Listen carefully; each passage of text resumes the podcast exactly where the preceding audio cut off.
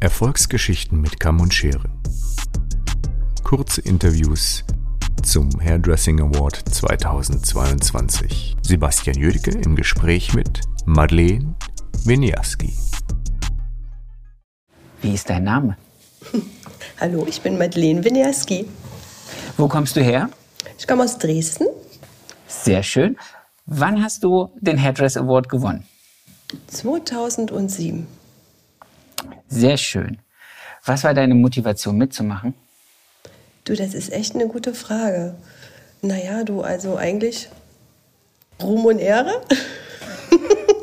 Sehr schön, sehr, sehr schön. Ich finde, das, das, ist doch, das ist doch die coolste Motivation. Oder? Ich finde, das ist die coolste Motivation. Was hat der Preis im Nachhinein dir gebracht? Mhm. Also ich muss sagen, das hat äh, schon meiner Karriere einen ordentlichen Schub verpasst, muss ich echt sagen, weil ähm, man hat ähm, dadurch, dass man das gewonnen hat, doch eine ganz schöne Aufmerksamkeit von der Presse auch gehabt. Und das hat natürlich meinen Laden und mich natürlich da ein ganzes Stück vorangebracht. Das haben natürlich dann Kunden auch wieder anders wahrgenommen, wo die dann einfach meinen Namen mehr gelesen haben. Und das hat uns dann natürlich auch eine Menge Kunden, Neukunden beschert. Also cool, das heißt sagen, also, mhm du hast es dann auch für dich wirklich heimische Presse ausschlachten können. Mhm. Nicht nur Fachpresse, ja. sondern auch äh, mhm. in Dresden die Leute auf dich. Das ist cool. Sehr schön. Mhm.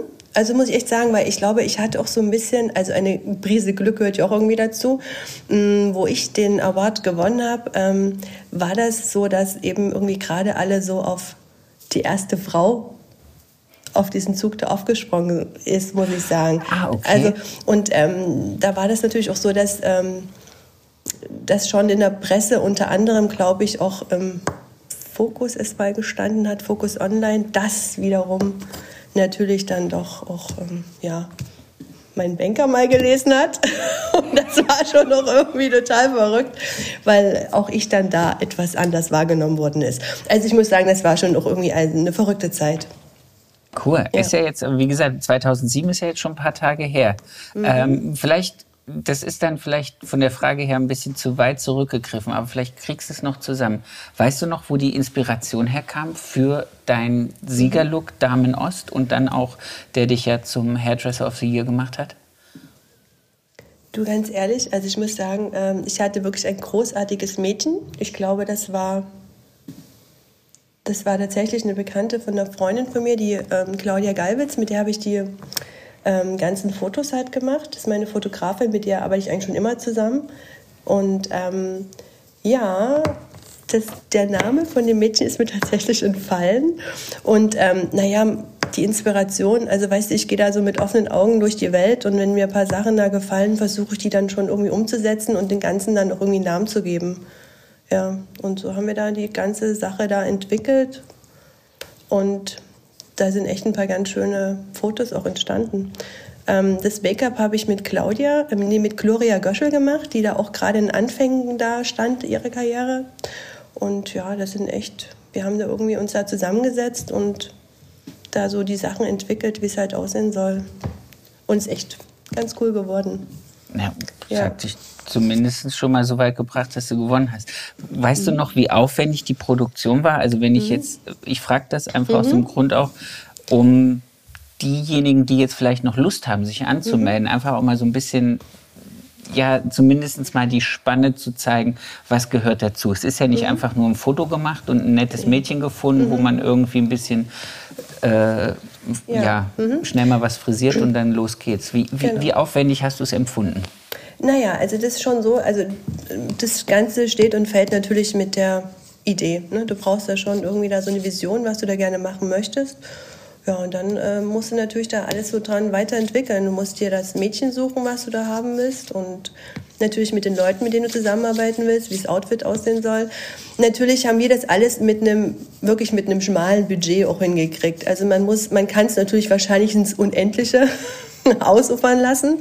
Aber wir haben das da echt ganz, ähm, ja, ziemlich cool hingekriegt, weil ja jeder irgendwie da am Anfang von seinem, ja, von seinem Schaffen da irgendwie war und jeder wollte da auch irgendwie das Ganze da irgendwie dran teilnehmen oder da mitmachen. Und so habe ich mir das ganze Team da zusammengesucht und dann haben wir da alle mal losgelegt. Aber es braucht schon, ich denke mal, schon ich denke, ein halbes Jahr haben wir da bestimmt doch gebraucht, da die Idee zu entwickeln. Also es ist halt schwierig, da mit dem Fingerschnipp zu machen, so jetzt geht's los. Das habe ich auch mal versucht, aber ich glaube, das ist da nicht so von Erfolg gekrönt. also, das, ja. Mhm. Das, das ist was, was ich in den anderen Podcast-Folgen auch immer höre, wenn ich mit mhm. Leuten spreche, ähm, die dann andere Awards gewonnen haben, die Weltmeister geworden sind. Es mhm. ist halt alles nicht nur so äh, schnippeli schnapp und fertig, mhm. sondern da ist schon ein bisschen Reinkämpfen drin. Aber du würdest es heute, und das ist jetzt eigentlich auch schon wieder meine letzte Frage, du würdest es, warum Friseuren heute empfehlen, sich dieser Challenge zu stellen? Na, erstens ist es schon eine tolle Sache, dass man seine Kollektion auch der, ja, da präsentieren kann, die Beachtung finden kann, sich mit anderen da, denke ich, auch mal ja, im Austausch dann zu sein. Und ich finde, die eigene Karriere kann es da schon noch pushen, wenn man die Sachen natürlich für sich dann weiter verwendet. Was ich ja da tatsächlich dann auch gemacht habe, ne? dass man dann mit der Presse redet, dann die Aufmerksamkeit hat und die dann über einen schreiben und dass die dann wiederum natürlich dann die Kunden in den Salon bringt. Also das ist schon eine coole Geschichte. Wenn man das clever angeht, kann man da, denke ich, für, seine, für seinen Salon da schon eine ganze Menge auch rausholen. Würdest du es nochmal machen? Ja, ich denke schon. Tatsächlich. Okay. Mhm. Sehr schön. Das war's schon. Ich danke dir. Perfekt. Das ging ja mal rucki zucki, würde ich sagen, oder?